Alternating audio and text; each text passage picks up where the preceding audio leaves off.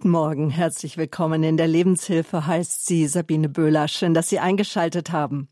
Zusammen mit dem Mediziner Dr. Siegfried Schlett aus dem Ärztlichen Naturheilkundezentrum Aschaffenburg versuchen wir heute einen Überblick zu geben, was die Medizin über die Corona-Pandemie weiß. Seit bald zwei Jahren beherrscht ein Virus den öffentlichen Diskurs SARS-CoV-2. Seit fast zwei Jahren leben wir mit und in der Pandemie. Wir haben mehrere Lockdowns erlebt und jetzt wird alles daran gesetzt, den Herbstlockdown 2021 abzuwenden, damit wir nicht erneut zeitweise gesellschaftlich isoliert werden. Während im März 2020 Wissenschaft und Politik mit ihren Erkenntnissen zum Umgang mit dem Virus und der Erkrankung Covid-19 noch in den Kinderschuhen steckten, gibt es inzwischen umfangreiche Erfahrungswerte. Da sind zum einen die allgegenwärtigen Impfkampagnen, die bei den einen große Hoffnungen, bei den anderen aber auch große Sorgen wecken. Mediziner haben mehr Erfahrungen gesammelt mit der Behandlung von Covid-19-Patienten, sowohl in den Krankenhäusern als auch im Vorfeld bei der Behandlung der ersten Symptome. Mit dem Mediziner Dr. Siegfried Schlett versuchen wir in der Lebenshilfe einen Überblick über die vielfältigen Informationen zu gewinnen und zu einer Einschätzung zu kommen. Und obwohl schon viele Menschen geimpft sind, ist die Frage, wie man sich weiterhin ja schützt. Es gibt zunehmend Angststörungen, auch bei Jugendlichen und Kindern. Ja, wie soll man damit umgehen? Unser Gast ist Dr. Siegfried Schlett aus Aschaffenburg. Er hat Medizin und danach Pharmazie studiert, weil es ihn immer interessiert hat, was der Körper mit Nährstoffen und Arzneimitteln so alles anstellt, wie er sie aufnimmt, verteilt und wieder ausscheidet. Er arbeitete mehrere Jahre, also mehr als 25 Jahre als angestellter Apotheker in der Münchner Klösterl-Apotheke vor sechs Jahren kehrte er zurück in seine Heimatstadt Aschaffenburg. Dort ist er nun als Arzt in einer naturheilkundlichen Privatpraxisgemeinschaft niedergelassen. Seine Schwerpunkte sind die Nährstoffmedizin und bioidentische Hormontherapien. Bei Radio Horeb ist Dr. Siegfried Schletz seit 2006, also seit 15 Jahren regelmäßig zu hören. Guten Morgen, Herr Dr. Schlett. Schöne Grüße nach Aschaffenburg. Ja, guten Morgen, Frau Böhler. Guten Morgen, liebe Hörerinnen und Hörerinnen, wo immer Sie uns auch hören. Herr Dr. Schlett, Sie gehören zum Ärzteteam des Ärztlichen Naturheilkundezentrums Aschaffenburg, das in den letzten Monaten über 100 Covid-Erkrankte betreut hat. Frage, wann und wie sind Sie in der Praxis zum ersten Mal mit dem SARS-CoV-2-Virus, dem Coronavirus, in Verbindung gekommen? Ja, das war relativ bald ähm, in den, so im April, März, April im letzten Jahr, wo die ersten Patienten anriefen oder die ganze Frage auftauchte, wie verhalten wir uns in den Praxen? Damals war es ja alles noch wirklich sehr, sehr, ich sag mal, panisch und es gab Praxen, die geschlossen werden mussten, weil ein infizierter Patient hineinging. Mhm. Das macht heute kein Mensch mehr, sondern jeder hat eine Organisation, jeder testet seine Leute vor der Türe draußen zum Beispiel und der, die Praxis kann trotzdem weiterlaufen. Also hat sich schon unglaublich viel entwickelt. Nun mussten Sie auch Ihre Praxis zeitweise schließen? Nein, wir haben zum Glück in dieser Anfangsphase eine, gleich eine gemeinsame Konferenz gemacht und haben das gut strukturiert, haben uns auch immer mit den ärztlichen Leitungen abgestimmt im Gesundheitsamt und dadurch waren wir ja einfach äh, von solchen dramatischen Entwicklungen nicht betroffen. Und könnte man jetzt aber sagen, Sie waren ja, es sind ja auch keine Hausarztpraxis, sondern eine naturheilkundliche doch, Privatpraxis? Doch, doch. Wir sind drei Ärzte. Mhm. Ein Arzt ist ein, hat einen Kassensitz und ist Hausarzt. Und der zweite Kollege ist auch Facharzt für Allgemeinmedizin und betreut viele Patienten schon seit Jahrzehnten, hausärztlich. Und ich habe auch meine diversen Patienten, zu denen ich Hausbesuche mache. Mhm. Was wussten Sie damals, also Anfang 2020, über diese Infektionskrankheit und was würden Sie sagen, wissen Sie heute? Ja, also ich bin natürlich jetzt kein Virologe oder kein Epidemiologe, dass ich jetzt hier so mit geschwellter Brust sagen könnte, wie die Lage ist. Das äh, bin ich als, da muss ich als Arzt auch mit äh, einer gewissen Bescheidenheit das Ganze anschauen und aber ich habe jetzt mit den Kollegen zwei Jahre auch wie alle anderen Ärzte Erfahrungen gesammelt. Und diese Erfahrungen sind so, dass man äh, einfach auch mit dem Virus jetzt lebt und aber mit Ruhe und Verstand das Ganze betrachten kann. Natürlich informieren wir uns auch in den ärztlichen Medien und von daher haben wir dann immer auch Zahlen parat, die mal ein bisschen verändert werden, mal rauf und runter gehen, aber wo die große Linie doch eine sehr konstante naturwissenschaftliche Betrachtung zulässt. Was wissen wir heute? Natürlich haben wir den Impfstoff erst äh, nach einer gewissen Zeit bekommen und aber grundsätzlich ist es ja eine Virusinfektion. Virusinfektion gab es schon immer. Aber es ist ein, es gab auch sehr starke Grippevirus-Epidemien in den vergangenen 50 Jahren. Also es ist nicht so, dass der Virus immer nur ein Schnüpfchen erzeugte, mit dem wir zu tun hatten. Es gab früher auch richtig heftige Virus, ja, äh, man kann fast sagen Epidemien in Deutschland. Aber natürlich die Konfrontation mit diesem das Leben sehr stark bedrängenden Virus, auch sehr häufig in der Vergangenheit tödlichen Virus, das ist jetzt schon eine ganz eigene Sache gewesen.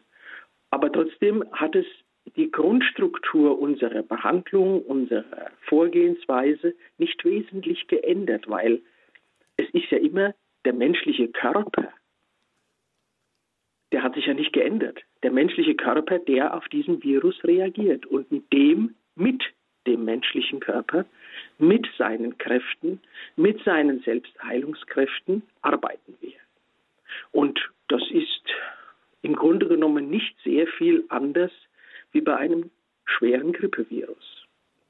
Viel Hoffnung wird ja auf die Impfung gesetzt, die aber wiederum ja bei vielen Menschen auch Sorge auslöst, gerade in Bezug auf die Nebenwirkungen, die unmittelbaren Nebenwirkungen, aber auch die Langzeitwirkungen und auch auf die Wirksamkeit, Herr Dr. Schlätter. Also wie effizient ist jetzt die Impfung wirklich und kann ich nie mehr jetzt an, an Covid-19 erkranken? Herr ja, es, also ich vergleiche die Zeit jetzt seit zwei Jahren mhm. so ein bisschen, wie wenn wir von einem Virus angegriffen würden, wie wenn wir im Krieg wären. Und der Virus hat angegriffen und wir haben uns zu verteidigen versucht. Und am Anfang war die Zeit knapp und es waren sehr dramatische Entwicklungen zu verzeichnen, wenn man da an die Vorgänge in Norditalien denkt, wo so viele Menschen, alte Menschen auch starben. Mhm. Und der Impfstoff wurde in relativ kurzer Zeit entwickelt. Das war auch die Not der Lage. Wir hatten nicht mehr Zeit, aber wir wussten, dass mit Impfstoffen so wie wir es vom Grippevirus her kannten, auch schwere Verläufe verändert werden können. Und die Patienten, da besonders die älteren Patienten, die leichter auch an den Folgen sterben und starben, dass sich die doch schützen lassen. Und jetzt haben wir zwei Jahre, also sagen wir, ein bisschen mehr wie ein Jahr, wo wir die Grippeimpfung, die Covid-Impfung beobachten analysieren und wissen von Monat zu Monat mehr. Das kann man der Medizin nicht vorwerfen, dass es zu wenig Zeit gab. Wissen Sie, wenn ein Angreifer kommt und die Stadtmauern sind niedrig und da muss man sich verteidigen, da kann man nicht sagen, wieso habt ihr die Stadtmauern nicht höher gebaut? Die Zeit ist dann einfach nicht da. Aber wir wissen jetzt, dass mit der Impfung vielen, vielen Menschen das Leben gerettet haben. Aber wir haben mit der Impfung auch manche Wunde davongetragen. Das gibt es auch zu berichten. Aber die Rettung hat überwogen. Ein paar Worte vielleicht noch zu den Impfstoffen aus medizinischer Sicht, auf die ethische Sichtweise in Bezug ja auf Forschung und Herstellung der Impfstoffe mit Zelllinien aus embryonalen Stammzellen wollen wir heute hier in der Lebenshilfe jetzt nicht eingehen. Informationen dazu, liebe Zuhörer, finden Sie auf unserer Homepage www.horeb.org auf der Startseite oben wechseln sind wechselnde Bilder und eins davon da gibt's eine Informationsseite Impfungen aus ethischer Sicht und für November planen wir auch gerade zu diesem Thema eine Standpunktsendung. Es gibt ja, Herr Dr. Schlett, also es sind ja inzwischen wirklich viele, viele Menschen durchgeimpft. Man spricht von zweiter Impfung, Stand 11. September ähm, von 62 Prozent, mehr als 62 Prozent verimpft wurden inzwischen, äh, also wurden inzwischen 104 Millionen Dosen. Es gibt ja zwei verschiedene Impfstoffgruppen, die sogenannten mRNA-Impfstoffe und die Vektorimpfstoffe. Ganz kurz vielleicht noch, wenn wir über so Nebenwirkungen auch sprechen oder was wir inzwischen wissen. Was hat es damit auf sich, auch in Bezug auf die Wirksamkeit? Ja, es gibt äh, natürlich diese eine Gruppe der mRNA-Wirkstoffe, die ohne, wo der, die Impflösung, die injiziert wird, ganz wenige Inhaltsstoffe hat, nämlich nur den Befehl, sobald du im Körper ankommst, gehst du in Zellen rein, machst dieses Spike-Protein und der Körper bildet Antikörperschluss. Das ist sozusagen diese äh, mRNA-Gruppe. Die anderen, äh, die äh, Vektorimpfstoffe, da sind auch immer ein bisschen mehr Hilfsstoffe dabei, weil der Impfstoff ja aus bestimmten abgetöteten oder nicht infektiösen Viren besteht, wo diese, diese Information eingebaut wurde. Da braucht man dann manchmal so Aminosäuren, die der Lösung beigefügt werden oder ein bisschen mehr Salz oder ein bisschen mehr Lösungsvermittler. Aber es sind keine toxischen Stoffe vorhanden und es gibt ja auch viele, die glauben, es sind überall Schwermetalle in den Impfstoffen drin. Das kann ich also bezogen auf zum Beispiel AstraZeneca natürlich eindeutig äh, verneinen. Und da wird mit ganz anderen Substanzen, die sehr körperverträglich sind, gearbeitet. Und ja, natürlich möchte jeder Mensch, der geimpft wird, der sich etwas Fremdes hineinspritzen lässt in den Körper, der möchte hundertprozentig wissen, das ist gut für mich und es bringt mir keinen Schaden. Wir können das nur mit einer gewissen hohen Wahrscheinlichkeit sagen, aber nicht mit einer absoluten stempelfähigen 100% Lösung. Denn jeder Körper reagiert individuell. Er reagiert aufgrund seiner Gene mit Fremdstoffen. Er reagiert aufgrund seiner aktuellen Gesundheit mit fremden Substanzen. Es ist ein Unterschied, ob jemand immer Durchfall hat und so einen leicht gereizten Stoffwechsel hat. Wenn der geimpft wird, reagiert er anders wie jemand, der einen guten Stuhlgang hat. Es gibt den Unterschied, ob die Hormone blühen oder ob Frau zum Beispiel die Pille nimmt mhm. und ihre Hormone verändert. Diese Frau hat eine andere Reaktionsbereitschaft auf Impfstoffe oder auf immunologische Vorgänge. Und von daher äh, muss man immer genau im Detail entscheiden und hinschauen, ist die Impfung gut, was kann ich erwarten, wie muss ich mich begleiten. Und diese Fragen haben wir ja auch täglich zu beantworten in der Praxis und wissen einfach, dass die dass die Impfstoffe, die ich verimpft habe, einfach alle relativ gut vertragen wurden. Natürlich mit den klassischen Nebenwirkungen und die erhoffe ich mir ja auch fast ein bisschen, dass man sagt, Warum? man fühlt sich einen mhm. Tag schwach, man hat einen dicken Arm oder man hat ein bisschen Kopfschmerzen. Das habe ich ja selber ähm, auch gehabt, als ich geimpft wurde. Und dadurch ist einfach, dann weiß man, der Körper reagiert. Und es ist zunächst mal gut. Natürlich gibt es Impfreaktionen und da lernen wir im Moment sehr viel dazu, die stärker sind. Es gibt Leute, die haben leichte Nervenschmerzen, Störungen haben, Reaktionen, die sagen wir mal, mit einer normalen Grippeschutzimpfung Nachreaktion nicht vergleichbar sind. Das gibt es in, in, in, doch in einem beobachtbaren Maß, aber das ist immer noch im Vergleich zu dem, was man sich mit der Impfung an Gesundheitsklarheit oder an Perspektive verschafft, immer noch ein geringerer Teil, den man auch nicht einfach wegdiskutieren kann. Das will ich gar nicht machen, weil wir betreuen ja solche Patienten, behandeln auch solche Patienten. Aber man muss einfach die äh, Gesamtlage immer betrachten, welche Gefahren auf der anderen Seite für ungeimpfte existieren. Und das ist einfach leider eine Zahl, die wird immer klarer, dass die Personen, die auf den Intensivstationen leiden, doch zum großen Teil die ungeimpften sind. Und das ist länderübergreifend überall gleich. In den USA noch in einem ganz, ganz furchtbaren Maße mehr wie hier in Deutschland. Aber der, der auf der Intensivstation landet, ist in der Regel nicht geimpft. Es gibt ein paar Ausnahmen, aber die sind quasi, die bestätigen nur die Regel. Mhm. Und es gibt auch Impfdurchbrüche. Darüber gleich vielleicht noch mal mehr. Aber welche Frage mich jetzt auch noch beschäftigt hat, wenn wir mit Ihnen als Apotheker und Mediziner, weil Sie waren 25 Jahre auch als Apotheker tätig, zwei Jahre Corona-Pandemie. Unser Thema heute, was weiß die Medizin heute, was wissen Sie heute? Manche Menschen wurden ja mit einem mRNA-Impfstoff geimpft und andere wiederum auch mit einem Vektorimpfstoff im Wechsel. Warum ist das möglich? Das sind doch zwei verschiedene Ansätze, oder?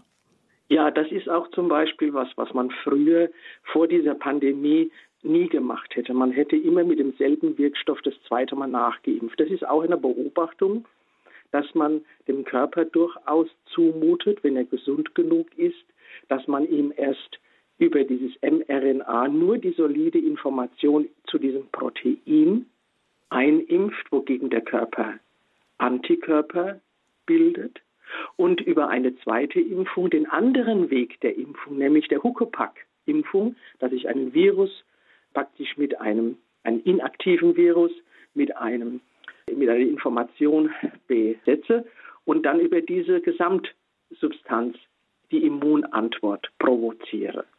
Und das ergänzt sich, weil der Fokus, also das Ziel der Immunreaktion, ist in beiden Fällen das gleiche, nämlich die gleichen Antikörper. Und die können Sie ja auch nachweisen. Wir machen ja auch Bestimmungen bei Patienten.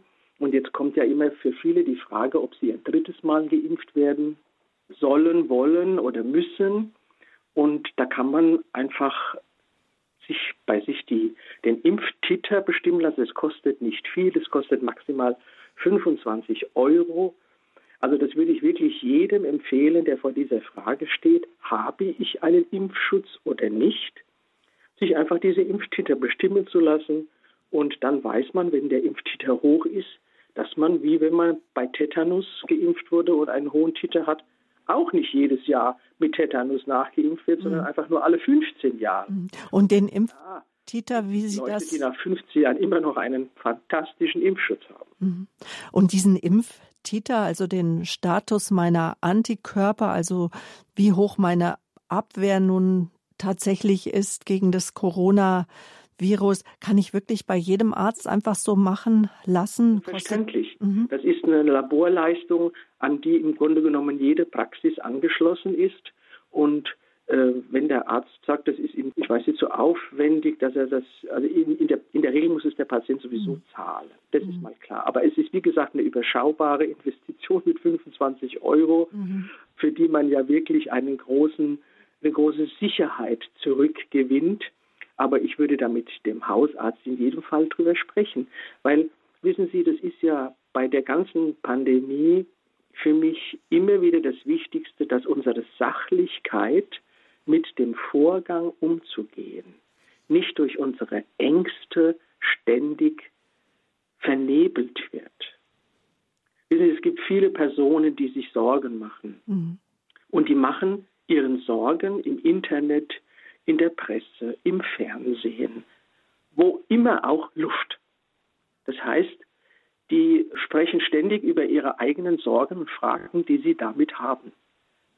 Wenn sie zu Hause sitzen, vielleicht haben sie, äh, ihr Mann geht arbeiten, die Kinder sind aus dem Haus, die Frau sitzt allein zu Hause, hört ein bisschen Nachrichten und dann kommt alle halbe Stunde so ein beängstigender Vorgang, Statistik, Meinung eines Journalisten, Meinung eines äh, Betroffenen, da werden sie, da werden sie narrisch. Und dann sind sie zum Schluss so verängstigt, dass sie aus lauter Angst einfach auch ein Stück Ruhe verlieren. Und deswegen ist es für uns Christen, und das sage ich jetzt wirklich sehr bewusst, ist es für uns Christen eine doppelte Pflicht, ruhig zu sein, Vernunft walten zu lassen, uns auch in gewisser Weise äh, Gottes Hilfe zu versichern und einfach mit Ruhe und ja, im Gespräch mit anderen das Thema zu lösen. Zwei Jahre Corona-Pandemie, unser Thema heute mit dem Arzt und Mediziner Siegfried Schlepp. Vernunft walten lassen, darüber diskutieren und sprechen. Das tun viele Menschen im Freundes- und Bekanntenkreis, Herr Dr. Schlett. Das wissen Sie sicherlich selber. Die Meinungen gehen auseinander, die Wogen schwellen, sie gehen hoch und schwelen auf, weil unterschiedlichste Auffassungen da sind, schon alleine über die Frage, gibt es zum Beispiel wirklich eine so starke Corona-Pandemie und muss sich jetzt wirklich tatsächlich jeder impfen lassen, ja oder nein? Wir wollen heute aus medizinischer Sicht darüber sprechen, aus Ihren Erfahrungen auch in der Praxis. Mehr als 100 Patienten haben Sie mit Ihren Arztkollegen betreut, Corona-Kranke. Sie sind auch ein Arzt, der impft. Sie haben ihr selber eben schon gesagt, Sie sind selbst geimpft. Wir wollen das Hörertelefon jetzt öffnen. Wir möchten Sie, liebe Hörerinnen und Hörer, mit einbinden in diese Sendung, wo wir aus medizinischer Sicht auf die Corona-Pandemie und die bevor auf die Impfungen auch schauen, wo Sie Fragen beantwortet haben können, vielleicht auch Erfahrungen mit uns teilen können über Corona oder der sich mit der Frage beschäftigt, fragt sich natürlich auch, gehöre ich zu den Risikopersonen? Wie sollte da das Gespräch mit dem Arzt geführt werden? Worauf ist zu achten, Herr Dr. Schlett? Ja, die Impfreaktion ist eine Immunreaktion. Und wenn jemand in der Vergangenheit schon ein überschießendes Immunsystem hatte, muss man einfach im Einzelfall, das kann man auch nicht global sagen, dass das für jeden nicht gut ist. Ich habe mehrere Patienten, die haben Immunstörungen und wurden trotzdem geimpft und haben die Impfungen ganz gut überstanden. Andere, bei denen gab es Komplikationen. Aber insgesamt sind einfach Patienten, die immunologisch wie soll man so, innerlich unruhig sind oder schon brennen, die sind natürlich mit Impfreaktionen eher, bei denen muss man mit Impfreaktionen eher äh, rechnen wie bei anderen, die keine Unruhe haben.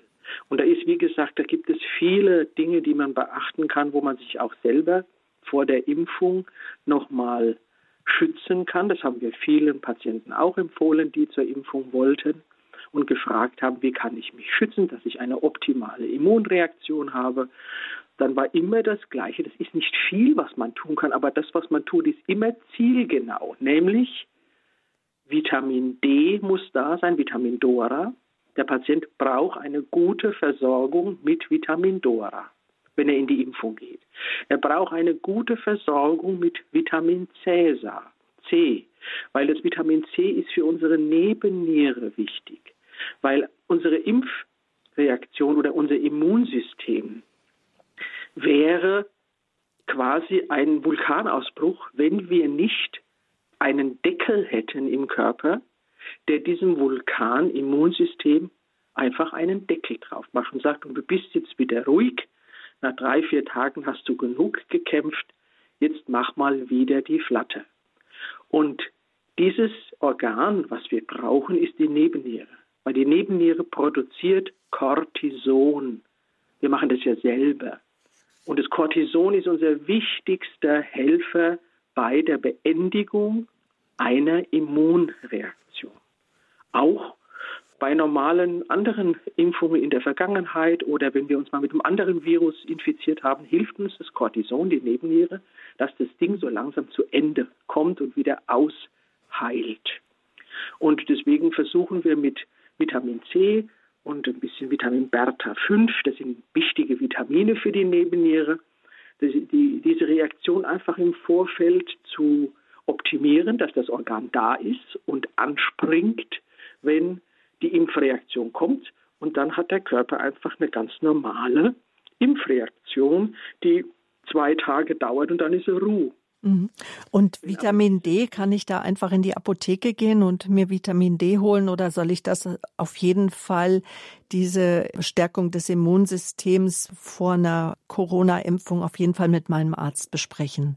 Wissen Sie, das sind drei frei verkäufliche Sachen, über die ich spreche. Mhm. Ist, da wird Ihr Arzt in der Regel keine Zeit haben, mit Ihnen drüber zu verhandeln, weil er eh unter Zeitnot arbeitet, wie viele Hausärzte. Man äh, kauft einfach ein Vitamin C, und zwar ein gepuffertes, das nicht so sauer ist, und nimmt 500 Milligramm am Tag. Es gibt ein Panthenol, das ist das Vitamin B5, das gibt es von der Firma Jena Farm und kostet nicht mal 6, 7 Euro.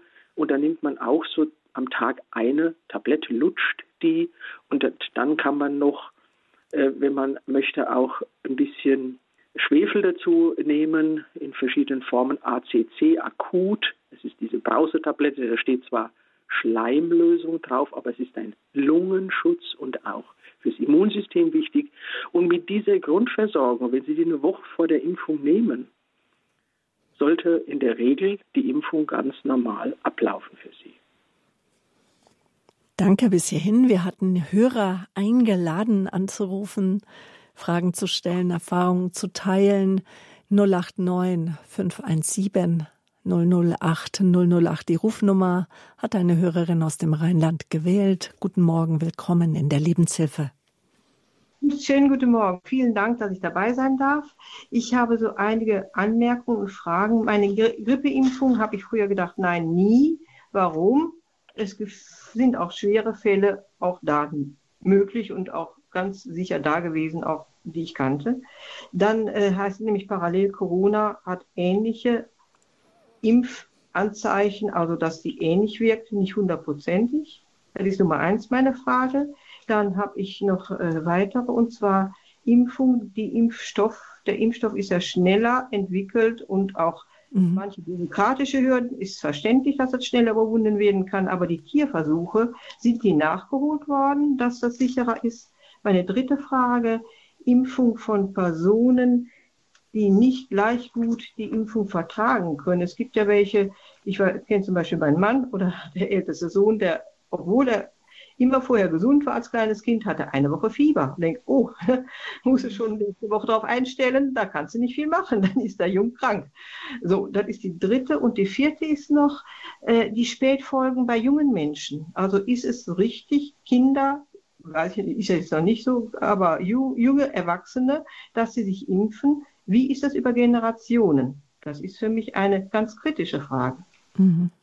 Und ja, das ist berechtigt. Ja eine der mhm. Fragen, die auch von vielen gestellt wird, die Sie heute stellen. Also ich, ich hoffe, dass ich alle Fragen so ungefähr im Gedächtnis behalte. Zum einen fangen wir mit der Frage der Generationen, ob die Viruspartikel oder die mRNA-Partikel, die ich impfe, nicht Teil des Körpers werden und dann sich vererben und quasi uns schädigen auf Dauer in den nächsten Generationen. Also eins ist auch Unfruchtbarkeit, was im Raum steht. Ja, genau. Das ist die, die, die Diskussion, die sieht man ja, hört man ja mhm. überall Land mhm. auf und Land ab. Und ich kann eigentlich nur auf die Impfgeschichte verweisen, auf die wir ja auch zurückblicken können.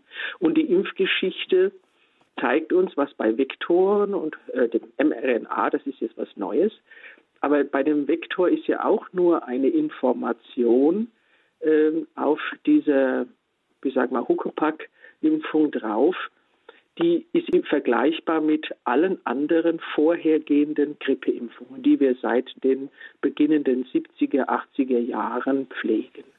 Und diese Grippeimpfungen in der Vergangenheit zeigten, obwohl die jetzt 50 Jahre beobachtet werden, zeigen natürlich nicht diese Spätfolgen für die nachfolgende Generation. Und wir können jetzt auch nicht, ich kann mich hier nicht hinstellen und sagen, das wird es nicht geben, weil dann wäre ich ein Wahrsager. Und es ist genau dieses unsachliche Umgehen mit dem ganzen Thema, dass wir einfach gewisse Antworten können wir noch nicht geben, wo wir ein bisschen warten müssen. Mhm, und das hat nach wir Lage der mhm. vergangenen und das ist was, was wir im Christentum, ich komme jetzt wieder auf unser Christentum, unsere christlich-jüdische Betrachtungsweise der Vergangenheit. Wir erzählen uns Geschichten von 4000 Jahren Glaubensgeschichte und sagen, weil ich mich mit der Vergangenheit beschäftige, mit dem, was war, gelingt mir vielleicht der nächste Schritt in eine sinnvolle Richtung. Ich habe nie die hundertprozentige Sicherheit, äh, mich zu entscheiden in Lebensfragen, aber wenn ich die letzten, wenn ich Gott um Rat frage, wenn ich die Schrift um Rat frage, wenn ich die Gebote um Rat frage, wenn ich die Erfahrungen aus den Paulusbriefen mit heranziehe, komme ich zu einem Urteil. Und so ist es auch in der Medizin. Wir haben eine Urteilsmöglichkeit aufgrund der Erfahrung der letzten 50, 70 Jahre. Und die lassen uns ganz positiv sehen, dass wir wahrscheinlich mit diesen Nebenwirkungen nicht rechnen müssen. Mhm. Und wenn junge Leute geimpft werden, ist ein junger Mensch immer auch ein junges Pferd und kann auch immunologisch wie ein junges Pferd stärker reagieren wie ein älterer. Deswegen ist ja auch die Gefahr, dass alte Menschen, deren Immunsystem auch schon ein bisschen gealtert ist und schläft, gar nicht mehr so eine gute Immunkraft aufbauen, nicht mehr so viele Antikörper aufbauen. Und gerade bei alten Menschen würde ich immer, wenn es um die Frage geht, neu impfen oder nicht, oder überhaupt, wie bin ich immunologisch, immer diesen Impftitter empfehlen über 60, auf jeden Fall. Dann haben Sie einfach eine Sicherheit. Das ist wie wenn Sie eine richtig, wie wenn das Auto gut getankt ist. Dann wissen, wissen Sie auch, wenn Sie in Urlaub fahren, Sie bleiben nicht in den Alpen irgendwo hängen. Mhm. Und so ist es auch mit einer Impfung, wo ich weiß, die hat angeschlagen, basta, kann ich abhaken, das Thema ist gegessen. Ich kann mich, wenn ich dann mich normal halte, meine Maske trage, wenn ich für die, für die vorgeschriebenen Vorgänge, und einfach da damit rechnen, dass ich auch im Urlaub nicht infiziert zurückkehre. Und wie gesagt, wenn jüngere Menschen individuell mit Fieber reagieren, würde ich auch immer diese, diese Hilfen äh, in Anspruch nehmen, ein bisschen Vitamin C nehmen, ein bisschen Vitamin B5 nehmen, Vitamin D nehmen. Und warum das so ist, kann man damit erklären, dass jeder Körper einfach eine andere Immunantwort gibt. Ja, und in einer anderen, mhm. nicht nur von seinen Genen her anders, leicht anders ist. Mhm. Also aber da gibt es in Familien schon auch ähnliche Reaktionstypen. Aber wenn jemand, wie gesagt, äh, die Pille nimmt als junge Frau, die ist immunologisch in einer anderen Situation, wie wenn sie sich nicht nähme. Oder wenn sie Milchunverträglichkeiten hat, dass sie trotz, ohne es zu wissen, ständig Durchfälle hat und äh, oder Allergien hat, so leichte Zeichen von Allergien oder leichtes leichtes Asthma oder Pollenallergie, das sind Leute, die haben eine andere Immunlage, wie wenn ihr Immunsystem sie in Ruhe lässt. Und äh, von daher sollte man das einfach vorher kurz abchecken, einfach mal durchdenken, auch mit dem Arzt durchdenken und dann eine Entscheidung treffen. Mhm. Und dann hatte die Hörerin noch danach gefragt, weil einige Versuche, Langzeitstudien wurden ja abgekürzt. Argumentiert wird auch immer damit, dass auch äh, manch ein bürokratischer Weg umgangen wurde und man von Stufe 1 zu 2 zu 3 gegangen ist. Wissen Sie etwas darüber, ob äh, gerade in Bezug auf die Impfstoffe, die aktuell auch in Deutschland und auf der ganzen Welt verimpft werden, noch weitere Studien laufen in Bezug auf die Nebenwirkungen? Sind Sie darüber informiert? Die Studien über die Nebenwirkungen können überhaupt erst jetzt mit einer großen Breite mhm. angeführt werden. Weil wissen Sie, wenn Sie 60, also angenommen von unseren 60 Millionen Leute sind ein großer Teil mit BioNTech geimpft oder mit Astra, da haben sie ein Publikum mit Millionen Teilnehmern.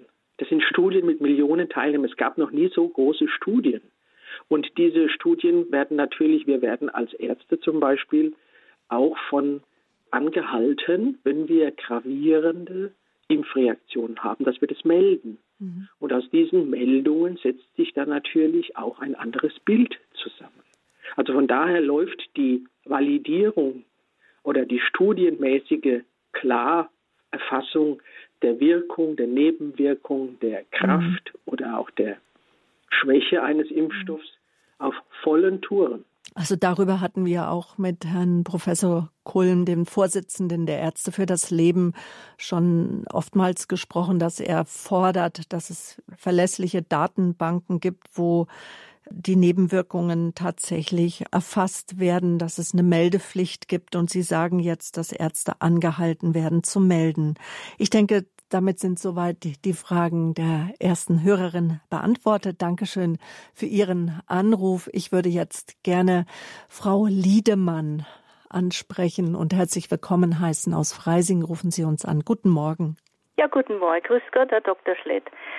Meine Frage ist zum PCR-Test, also wie viele Antigene in meinem Körper sind. Da ist der Normalwert 0,799 und ich habe jetzt 1010. Also meine Ärztin hat gemeint, sowas hat sie noch nie gesehen. Jetzt die Frage, wo ist jetzt der Grenzwert? Also ich kriege ja auch über äh, übers Handy dann dieses, Zertifikat, dass ich also quasi immun bin. Aber wo ist jetzt die Grenze? Wo ist es schlecht und wo ist es gut? Ist das bei 0,799 gut noch? bei 30, 50, 70, wo ist da die Grenze? Mhm, klären wir vielleicht erstmal, was ist ein PCR-Test, Herr Dr. Schlett, und ja, was sagen die Zahlen aus? Ein Nachweis des, der Virusantigene und weil es, das ist nicht ganz leicht zu sagen, weil die Abstimmung der äh, Grenzwerte, das ist eine, eine Feinabstufung. Man kann im Moment fast nur sagen, voll Antikörper Titer oder wenig Antikörpertiter. Und genauer ist es im Moment noch nicht zu fassen. Weil wenn, wissen Sie, wenn Sie wieder für den Virus empfänglich sind, dann haben Sie einfach niedrige Werte. Aber gleichzeitig ist, wenn Sie natürlich mit niedrigen Werten in ein Hochinfektionsrisikogebiet reisen, dann ist es gefährlicher, wie wenn Sie zu Hause bleiben mit den niedrigen Titern.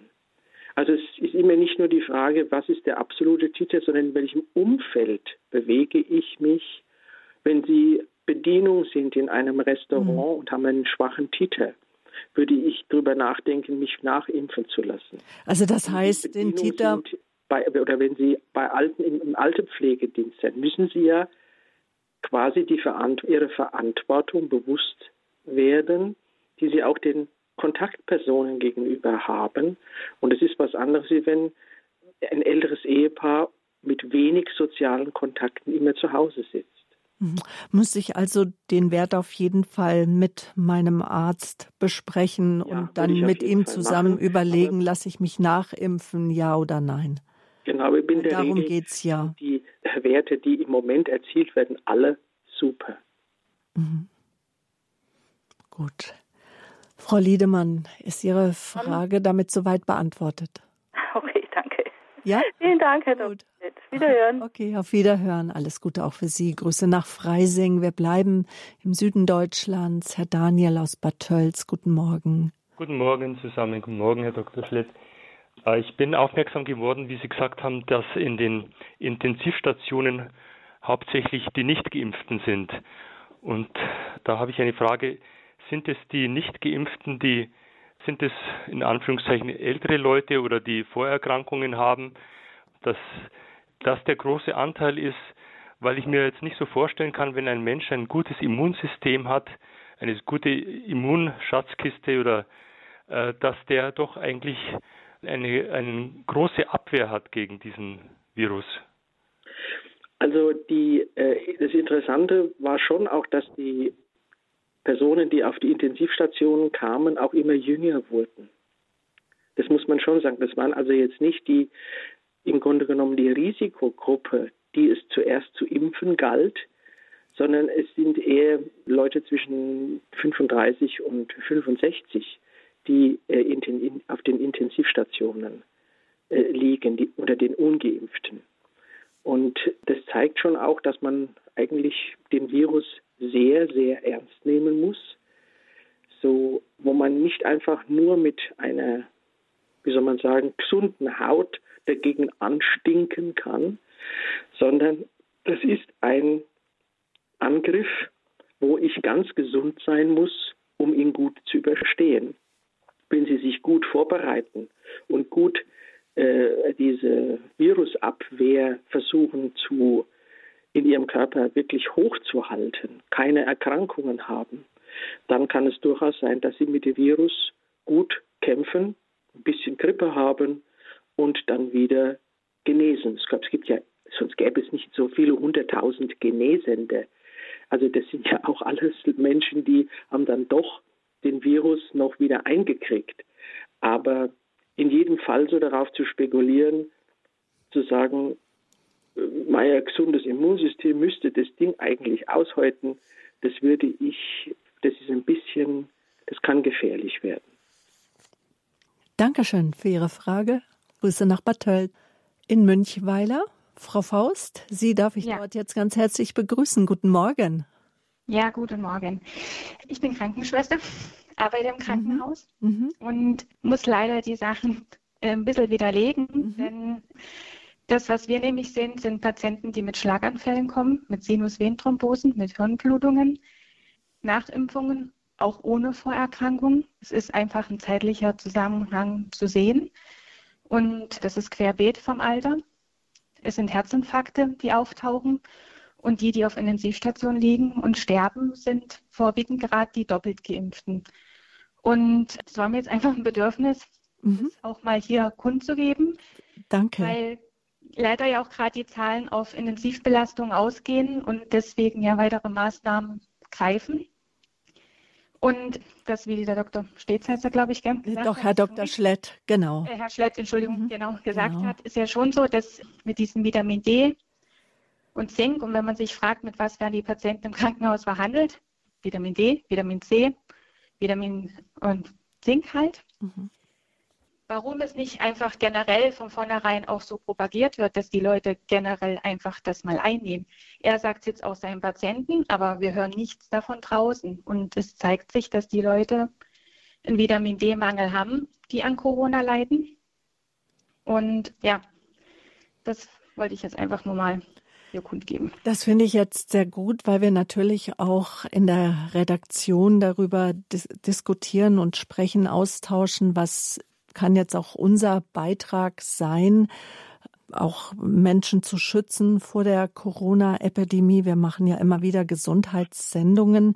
Und Herr Dr. Schlett, ich bin da wirklich auch immer wieder sehr dankbar, dass wir Sie dazu einladen dürfen, dass vor allen Dingen, ja, Sie sind ja auch Pharmakologe, Sie haben Pharmazie studiert und auch, das ist ja auch der Schwerpunkt in Ihrer Praxis. Und manchmal denke ich, ich könnte jede Woche, würde ich gerne eine Sendung dazu machen, wo es darum geht, um äh, Präventionsmaßnahmen, jetzt momentan Prävention gegen Corona, aber in ein paar Jahren wird es dann wieder verstärkter Diabetes sein, Herz-Kreislauf-Erkrankungen mit die Nummer eins, an denen Menschen sterben. Es ist natürlich jede, jede Nebenwirkung, die diese intensive Form annimmt, ist immer bedauernswert und die, der Einzelfall ist immer ein Drama, weil es einfach auf einen vorgeschwächten Körper trifft, der dann im Grunde genommen auch so reagiert, wie sein Immunsystem einfach beieinander ist.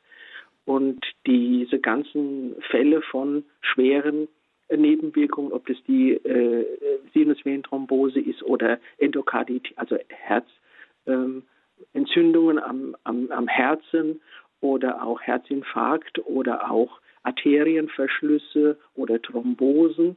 Die werden natürlich auch sehr genau aufgenommen, werden äh, zugeordnet und das ergibt einfach das ganze Profil der Nebenwirkungsmöglichkeiten, die aber, wenn man sie dann, ähm, Sie haben natürlich als Krankenschwester im Intensivbereich genau diese intensivsten Nebenwirkungs- oder Reaktionen des Immunsystems vor sich und ein anderer Hausarzt, der dem sowas nicht passiert, der hat nur eine normale Reaktion. Jetzt fragt man sich natürlich, wer hat recht. Aber es ist immer eine Frage des Rechnens, der Statistik. Und da sollten wir einfach auch immer mit möglichst klarem Verstand die Zahlen betrachten und die Analysen äh, immer vorantreiben, dass die Zahlen immer verlässlicher werden. Natürlich werden deswegen, nur weil die Zahlen verlässlicher werden, die schweren Nebenwirkungen nicht weniger. Und diese schweren Nebenwirkungen sind immer auch vorkalkulierbar. Die muss man, äh, wie gesagt, im Einzelfall, natürlich möchte man sie vermeiden und sagen, der Patient hat diese und jene Konstitution und deswegen ist eine Impfung nicht ratsam. Aber wir kommen auch immer mehr zu einer gewissen Ruhe in der Beurteilung, ob eine Impfung ratsam ist oder nicht. Am Anfang wurde ja jeder geimpft, weil man einfach so in dieser Gesamtpanik war und die Panik äh, war auch Teil der medizinischen Leistung, muss man sagen.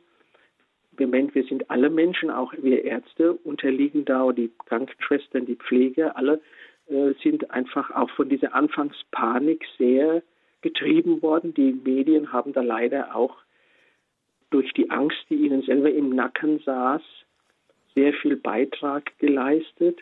Aber jetzt sollten wir doch aufgrund der Datenlage, aufgrund der Impflage, aufgrund der Kenntnis über die Impfstoffe auch der Nebenwirkungsprofile doch die einfach wieder mit Ruhe und Sachlichkeit es betrachten. Und es gibt sicher mehr Nebenwirkungen, wie so auf den ersten Blick erwartbar waren, weil es einfach auch ein schwerer Virus ist, mit dem wir zu kämpfen haben. Deswegen wird auch die Impfung gegen den Virus uns stärker hernehmen, wie wenn es nur ein klassischer normaler Grippevirus ist den wir versuchen zu vermeiden. Aber diese Lage ist, wie gesagt, das ist ein Teil dieses Krieges, ein Teil dieser Wunden, die wir selber davon tragen, aber das ist auf keinen Fall eine Folge von Fehlinformationen oder zurückgehaltener Information oder Täuschung von ganzen Völkern, was ja immer so als Gegenargument gegen diese ganze Gesundheits, äh, gegen diese Impfung herangeführt wird. Es ist nicht der Weg, sondern es ist einfach ein Stück des Findens des richtigen Weges auf diesem sehr schwierigen und uns überfallenden Virus gewesen. Aber wir haben allein 40.000 Menschen durch die Impfung davor bewahrt, sterben zu müssen. Das ist jetzt ein statistischer, eine statistische Zahl. Aber wir können doch nicht einfach diese Zahl negieren und sagen, die lügen uns alle an.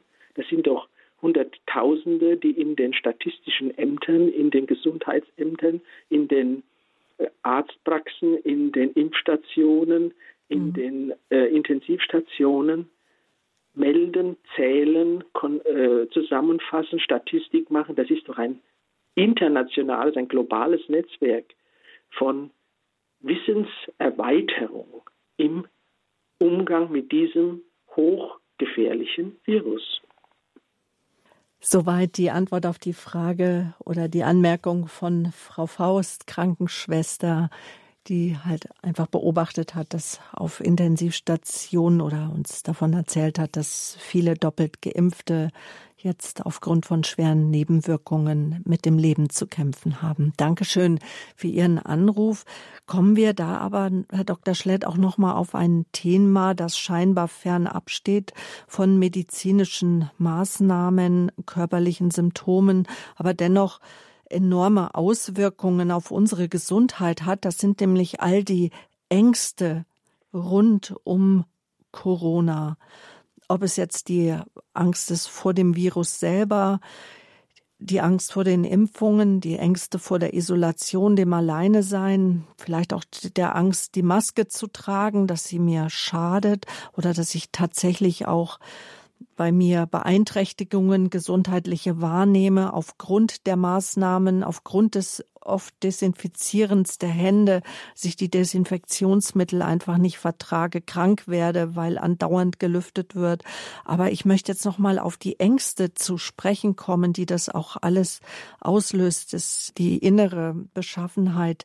In den letzten Monaten haben Angststörungen kontinuierlich zugenommen. Herr Dr. Schlett, was mache ich mit Ängsten, die einfach nicht mehr gehen wollen und das Gedankenkarussell, das kreist, die Nachrichten, die nicht enden wollen, vielleicht auch in meinem Posteingang?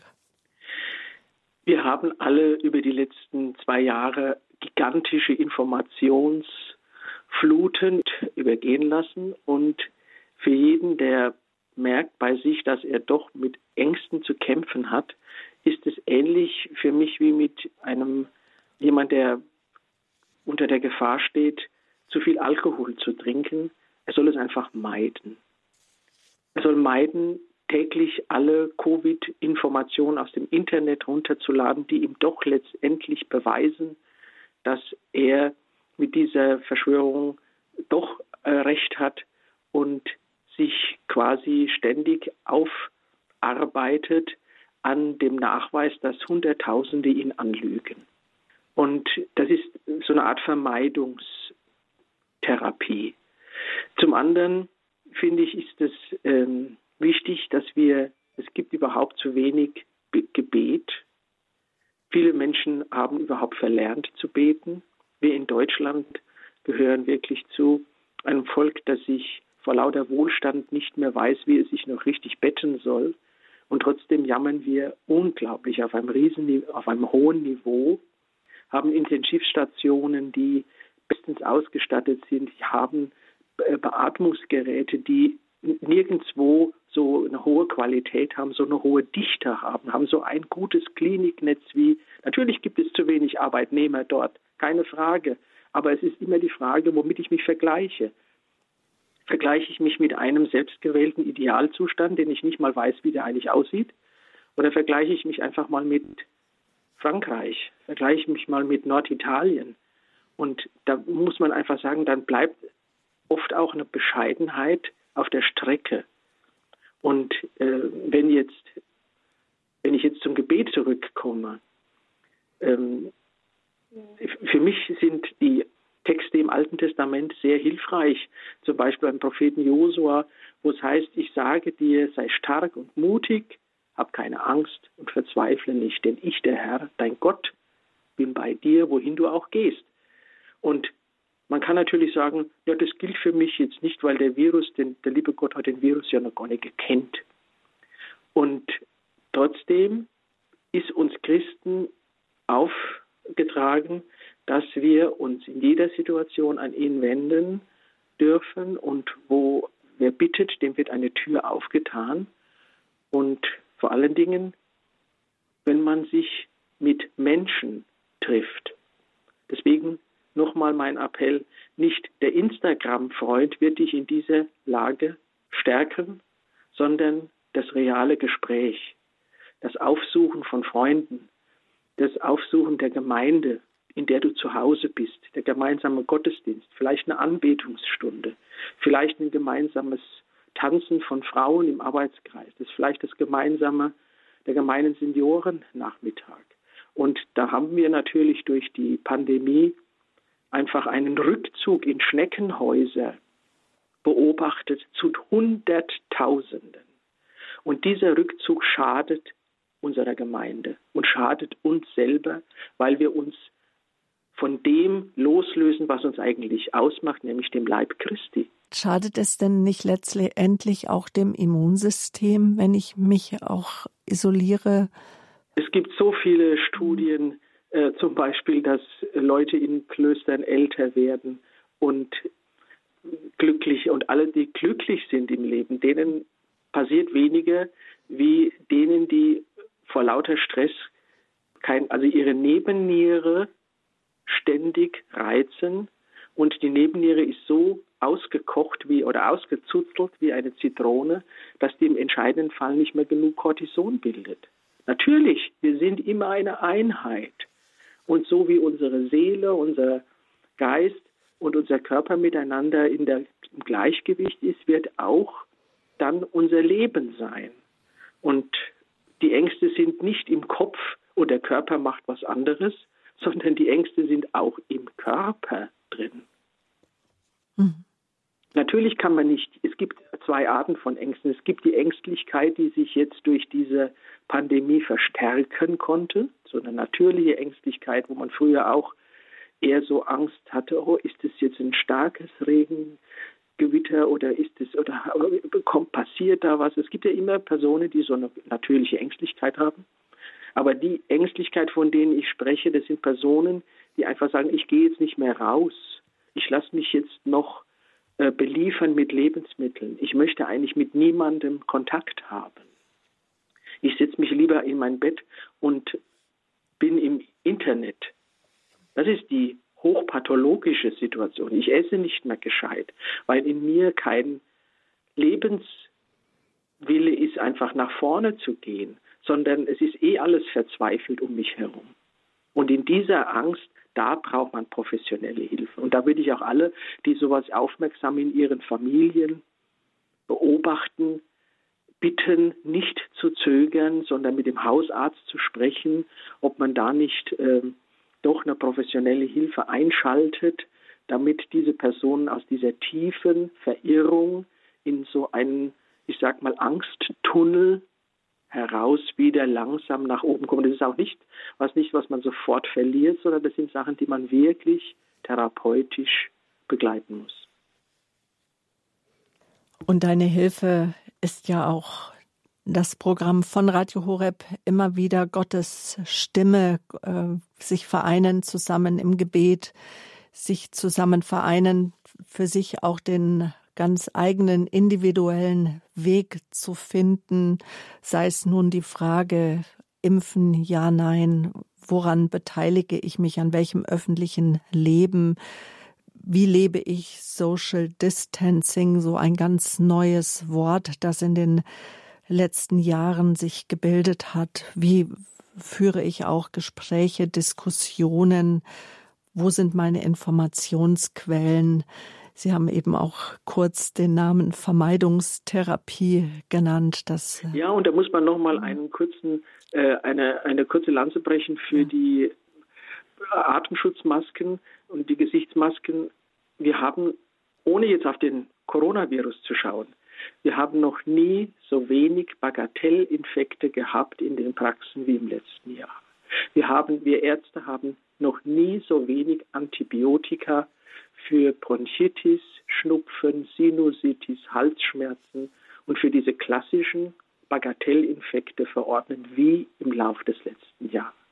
Und da sieht man, dass auch die Maske nicht nur vom Coronavirus, sondern vor allen viralen Infekten schützt, was die Asiaten schon seit Jahrzehnten uns vormachen und wo wir hier eigentlich sehr lernbedürftig sind und auch auf keinen Fall die Maske jetzt acta legen sollten. Jeder, der in Zukunft hustet und schnieft und im Bus fahren muss oder sonst wie fahren muss, sollte bitte weiterhin die Maske tragen, einfach um die anderen vor einem Bagatellvirus zu schützen. Jeder, Sei denn, es gibt Kontraindikationen, eine Lungenerkrankung, Atemwegserkrankungen. Natürlich, aber es gibt auch die vielen um mich herum, die dann krank werden und schwer krank mhm. werden, wenn ich sie mit meinem Virus einfach infiziere. Wenn ich beim Arzt sitze und das Wartezimmer voll huste und habe keinen Mundschutz an, das ist eigentlich eine Lehre, die wir aus dieser Pandemie ziehen müssen. Und da ist es jetzt auch nicht Pandemie konzentriert, sondern es ist eine allgemeine Gesundheits- stärkende Maßnahme, die wir uns Menschen anerziehen müssen, wenn wir in so enger städtischer Gemeinschaft zusammenleben. Das wird uns in Zukunft begleiten, aber nicht der Virus unbedingt, sondern einfach die Maske. Und früher war ja die Maske immer ein Zeichen Gottes Willen, der ist kurz vorm Sterben. Das muss komplett aus unserem Gedächtnis raus. Die Maske sollte in Zukunft auch ein Schutz der anderen vor einem Virusinfekt sein, den ich einfach eingefangen habe, ein Bagatellinfekt. Und es muss nicht unbedingt die FFP2-Maske sein, wenn ich recht informiert bin, sondern die eher die normale OP-Maske, die OP-Maske, die Krankenhausmaske, die OP-Maske. Ja, und das würde ich, würde ich sagen, das ist ein ganz positiver Beitrag für unsere Gesundheit à la longue. Denn wenn Sie allein überlegen, dass man sagt, ich habe dieses Jahr keine Grippe gehabt, ich war nicht krank, das ist doch ein Vorteil. Das mhm. ist ein Benefit. Das hat meine Lungen gestärkt. Das hat meine Nebenhöhlen gestärkt. Und es ist ein Unterschied, ob ich jedes Jahr mal krank war, jedes Mal die Grippe hatte oder nicht. Allalong, wenn ich mal 50 bin, hat das mein Körper in sich, diese 50 Mal Grippe. Oder er hat sie nicht. Und das wird unsere Gesundheit auf alle, also in der Zukunft auf jeden Fall auch sehr stark beeinflussen. Herr Dr. Schlett, wir müssen zum Ende kommen. Unser Thema heute in der Lebenshilfe war zwei Jahre Corona-Pandemie aus Ihrer Sicht, was weiß die Medizin heute? Wir haben versucht, vielfältige Themen jetzt aufzugreifen und einen Überblick und zu geben. Dankeschön und Einschätzungen. Danke aus Ihrer Sicht. Sie sind mit tätig im Ärztlichen Naturheilkundezentrum Aschaffenburg. Ihre Kollegen sind auch ähm, Hausärzte, wenn ich es richtig verstanden habe. Sie selbst haben den Schwerpunkt Naturheilkunde. Dankeschön, dass Sie unser Gast waren. Ja, ich danke auch, dass Radio Horeb in dieser Zeit, wo sehr viel Verwirrendes berichtet wird, doch auch versucht, immer Klarheit und Vernunft walten zu lassen. Denn das ist uns Christen eine Pflicht, mit Klarheit und Vernunft die Welt zu betrachten und nicht uns von den Ängsten, die uns eingeflüstert werden, bestimmen zu lassen. Und darum beten wir immer wieder auch um die Unterscheidung der Geister. Dankeschön, Herr Dr. Schlett. Danke auch Ihnen, liebe Hörerinnen und Hörer. Damit geht die Lebenshilfe zu Ende. Danke, sagt Ihre Sabine Böhler.